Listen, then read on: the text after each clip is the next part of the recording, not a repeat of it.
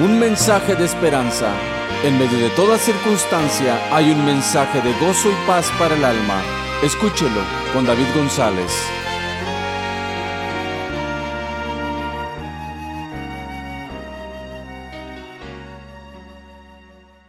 Jóvenes que practican su fe.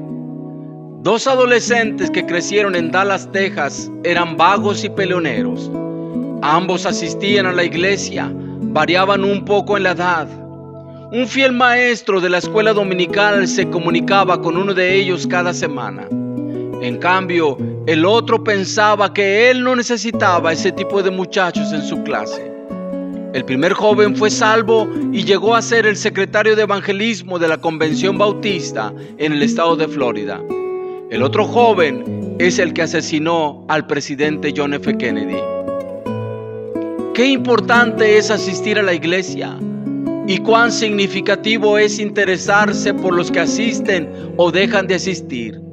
Hay diferencias entre jóvenes practicantes de su fe en Cristo y aquellos que no lo son. Los jóvenes menos propensos a la ansiedad y que tienen mejor optimismo son los jóvenes que asisten a la iglesia, al culto semanalmente, en comparación con los jóvenes que no asisten. Hay testimonios de que los jóvenes practicantes de su fe y del cristianismo son más optimistas sobre el futuro, tienden a alcanzar sus metas, sus estudios, algún día formarán una familia conforme al modelo bíblico y son los que muestran deseos de involucrarse en obras misioneras. Un joven practicante de su fe puede ser capaz de alcanzar metas inimaginables un joven practicante de su fe en Cristo descubrirá que su Dios es poderoso.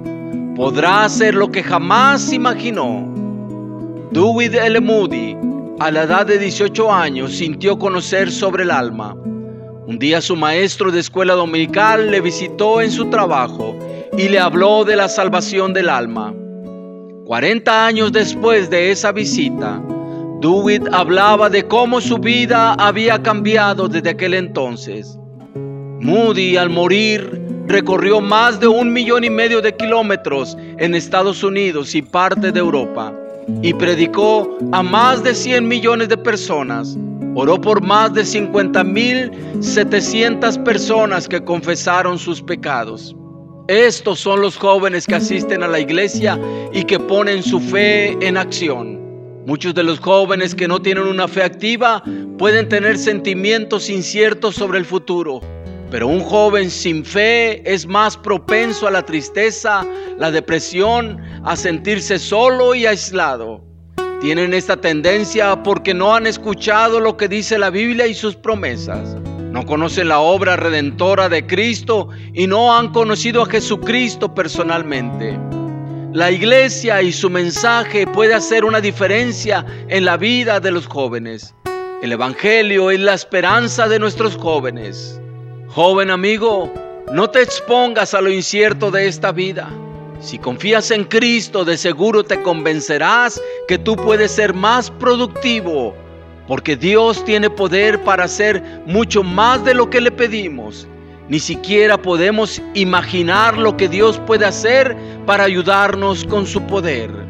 Les habló David González de la Iglesia Cristiana Casa sobre la Roca en Brownville, Texas.